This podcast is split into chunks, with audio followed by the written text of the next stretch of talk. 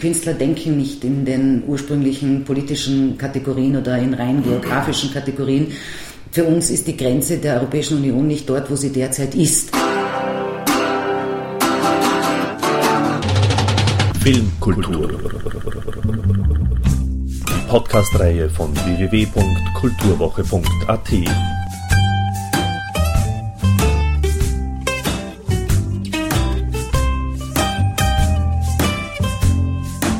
Präsentiert von Manfred Horak. Im Mittelpunkt steht das Filmfestival EU XXL Filmschau, das bereits zum vierten Mal in Krems eine Auswahl der sehenswertesten Spiel- und Dokumentarfilme aus ganz Europa präsentiert. Insgesamt werden zwischen 4. und 8. März 20 europäische Produktionen gezeigt, was eine Verdopplung gegenüber dem Vorjahr bedeutet. Neben dem langjährigen Festivalpartner Kino im Kesselhaus kommt diesmal auch ein zweiter Spielort dazu, nämlich das unabhängige Literaturhaus Niederösterreich. Und das hat natürlich seinen triftigen Grund, dreht sich bei EU XXL Filmschau diesmal doch alles um die Geschichten und ihre Erzähler im Film.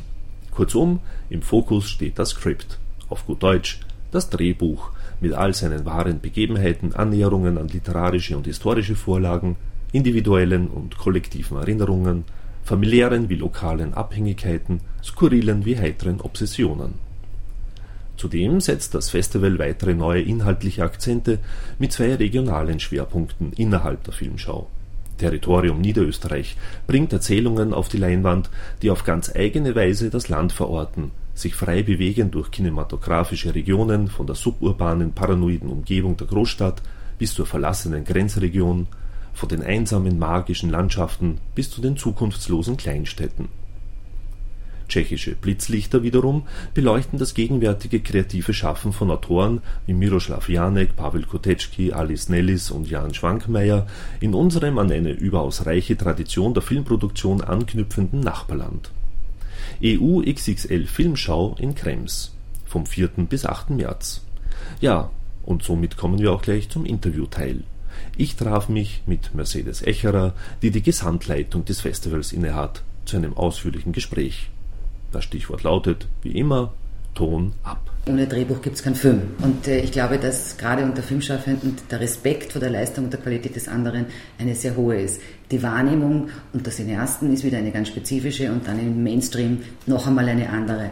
Und damit, ohne jetzt einer Frage vorgreifen zu wollen, haben wir uns auch sehr stark konfrontiert mit der Tatsache, wenn es heißt ein Film von, was meint man damit hinlänglich? Ja? Und wenn man jetzt ganz genau ist, auch semantisch genau, müsste man eigentlich sagen, den, den, den Namen des Autors, der, äh, der Autorin nennen. Ähm, wird, wird die, die, Rolle des Drehbuchautors Ihrer Meinung nach grob unterschätzt? Ja. Ja. Öffentlichkeit, in der Wahrnehmung? Ja, ja.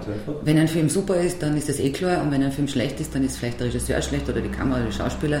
Äh, also den Drehbuchautor nimmt, sage ich mal, das Mainstream-Publikum relativ wenig wahr. Aber wahrscheinlich auch, weil wir diese Struktur haben in Europa, dass sehr viele, dass es ein sehr starkes Autorenkino gibt. Da ist es ein Film von, klar, das ist geschrieben und inszeniert von, ja? also umgesetzt und alles. Ähm, es war auch gar nicht so einfach, äh, äh, reine Drehbuchautorinnen äh, zusammenzufinden, weil sie doch so vielfältig sind in ihren Aufgaben und, und in ihren Arbeitsbereichen. Generell um die Frage zu beantworten, ja, meiner Meinung nach wird der Drehbuchautor oft unterschätzt und ich denke mir, dass wenn ich ein Drehbuch lese als Schauspielerin, wenn mir das richtig in den Mund gelegt wird, ich das Gefühl habe für die Figur, das, das spricht die Figur, so bin ich glücklich und eigentlich möchte ich öfter dann den Autor oder die Autorin anrufen und sagen, danke für dieses wunderbare Drehbuch. Bei den Stummfilmen, wie, wie war damals die, die Drehbuchsituation im Vergleich zum Tonfilm später? Welche Rolle hat da das Drehbuch gespielt? Eine ähnlich große, gleich große? Oder? Doch schon, weil ja letztendlich Drehbuch auch äh, nicht nur mit äh, Dialog zu tun hat. Dialog ist dann quasi das, die Sahne äh, auf, der, auf dem Kuchen. Es geht ja zuerst mal um eine Dramaturgie, um eine Geschichte, die man mit Bildern erzählen kann. Ähm, dass sich die Qualität des Drehbuchschreibens an sich durch den Tonfilm verändert hat, weil einfach eine zweite Qualität gefragt war, zur dramaturgischen Fähigkeit, zur Fähigkeit, Bildergeschichten zu erzählen, dann auch noch Dialoge schreiben zu können. Das ist vielleicht auch nicht damals nicht jedermanns Qualität gewesen oder war auch noch nicht so gefragt. Aber ich glaube, dass damals schon das Drehbuch ähm, als Basis einfach äh, die, mindestens die Wertigkeit gehabt haben muss, wie das für uns heute ist mit, einem, mit dem Tonfilm. Sprechen Sie eher bewusst Publikum an, das sich interessiert, einmal ein Filmemacher zu sein, ein Drehbuch zu schreiben, in dem Fall jetzt, oder ist das ein, ein, ein gemischtes Publikum, das Sie ansprechen wollen? weil ja auch Filme gezeigt werden, da ist halt das, das Publikumskino klarerweise, oder eben jetzt bei den Workshops? Oder? Bei den Workshops richtet sich das in erster Linie schon an die Branche und an Studierende, aber natürlich auch an, an Interessierte. Manche, die vielleicht ein bisschen mehr hineinschnuppern wollen. Wobei hier ähm, wir davon auch ausgehen müssen, dass sich äh, dieses, dieses Teil des Publikums sich die Mühe macht, auch gewisse Vorinformationen, die man braucht, selber zu beschaffen. Das können wir nicht. Ja? Also mit dem Forum, was ja unsere Kernkompetenz ist, was uns ja auch im Wesentlichen unterscheidet von anderen Festivals, richten wir uns an die Branche, eben auch mit dem Jahresschwerpunkt spezifisch heuer an Drehbuchautoren und Autorinnen, um sowohl das politische Umfeld im europäischen Kontext zu durchleuchten, wo sind hier Fehler, was ist, äh, welche Prozesse werden in Brüssel gerade diskutiert und beschlossen, die vielleicht positive oder vielleicht nicht positive, sogar negative Auswirkungen auf die Branche haben und darüber hinaus durch die Werkstattgespräche einfach auch ein, ein Austausch von Informationen. Also oft höre ich das und zwar aus jedem Department im Filmschaffen. Ich selber als Schauspieler sage das auch, ich würde gern mehr wissen. Wie hat die Kollegin das und das gespürt zum Beispiel? Das war eine tolle Szene, ja?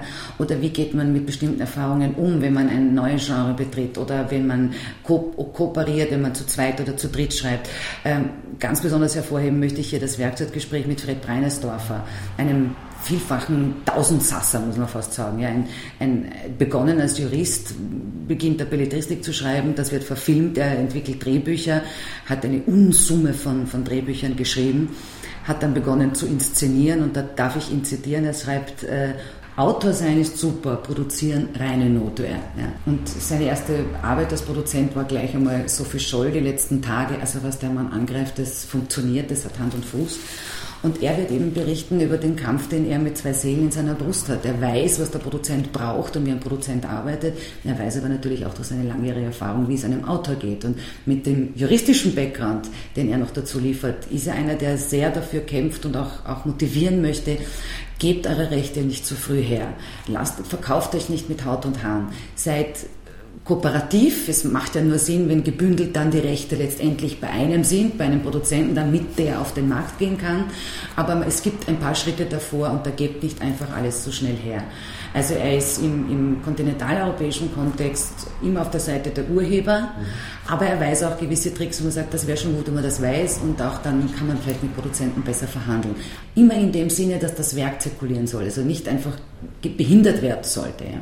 Ähm, sicherlich sind auch die Werkstattgespräche mit jenen Filmemachern, die zum ersten Mal nach Österreich kommen, interessant, die die Themen aufgreifen, die sehr lokal erzählt werden, aber universelle Themen sind. Ob das jetzt mit Migration zu tun hat, ob das mit Jugend und Gewalt zu tun hat oder auch mit, mit äh, einer meiner Lieblingsgeschichten, Stutschki, der polnische Film, der dann auch kurz danach äh, seinen Kinostart haben wird in Österreich, äh, die Welt mit Kinderaugen zu sehen. Wie weit ist eine Kinderfantasie kompatibel mit einer Realität? Ähm, also die, mit diesen Autoren und Autorinnen ein Gespräch zu führen, die sind alle Drehbuchautoren, die jetzt ihren ersten Film gemacht haben ja, und damit auch erfolgreich waren. Das ist sicher spannend. Ähm, und dann natürlich am, am, anderen Ende dieser Palette dann ein Gespräch mit dem alten Hasen, Oscar-Preisträger Istvan Sobo zu führen, der einfach sehr, sehr viele Jahre an, an Erfahrungen gesammelt hat, international produziert, aber auch immer wieder, und das finde ich ganz toll, rein ungarische Produktionen macht. Und wir zeigen eben eine die letzte ungarische Produktion, die er gemacht hat aus dem Jahre 2006. Das ist ein Roman, Die Verwandten, äh, vergleichsweise sowas wie bei uns die Strudelhofstege, also ein, ein, ein wichtiges mhm. Werk der ungarischen Literatur und ist eine reine ungarische Verfilmung ein ungarischer Stab. Und äh, das finde ich interessant, weil es einen Blick ermöglicht, wie arbeitet dieser Mann zu Hause auf der einen Seite, wie hoch, wie hohe Standards kann er in einem vergleichbaren kleinen Territorium mit einem wesentlich geringeren Budget trotzdem schaffen? Das begeistert mich wahnsinnig, das finde ich ganz toll. Man hat einen Einblick in ein bisschen ungarisches Zeit, ungarische Zeitgeschichte, ungarische Literatur und man lernt Gesichter kennen. Das sind alles die Filme, die, also die, die, die Schauspieler, die in diesem Film mitspielen, sind alles äh, die, die Minixmeyers von, von Ungarn, sage ich jetzt mal. Ähm, und das ist doch toll, auch die Gesichter so knapp von, von hier über die mhm. Grenze ein bisschen näher zu kennenzulernen. Wie auch mit den Blitzlichtern aus Tschechien. Da gibt es Stellvertretern zum Beispiel Jan Roginski, ein Star in Prag, ja, den man bei uns kaum kennt, obwohl er auch in Koproduktionen, die Österreich mitproduziert haben, wie Gellery mitgespielt hat, ist das noch kein Gesicht hier bei uns. Den haben wir auch eingeladen. Ich freue mich sehr, dass er auch noch kommt. Ich finde das ganz wichtig, dass auch das Publikum, äh, die Gesichter, die einfach Repräsentant sind für das Filmschaffen eines Territoriums, ein bisschen besser kennenlernen kann. Künstler denken nicht in den ursprünglichen politischen Kategorien oder in rein geografischen Kategorien, für uns ist die Grenze der Europäischen Union nicht dort, wo sie derzeit ist. Die ganze Idee entstand ja auch im Vorabend der Erweiterung. Seitdem ist Europa, die Europäische Union wieder ein Stückchen gewachsen. Und gerade die Ränder finde ich besonders interessant.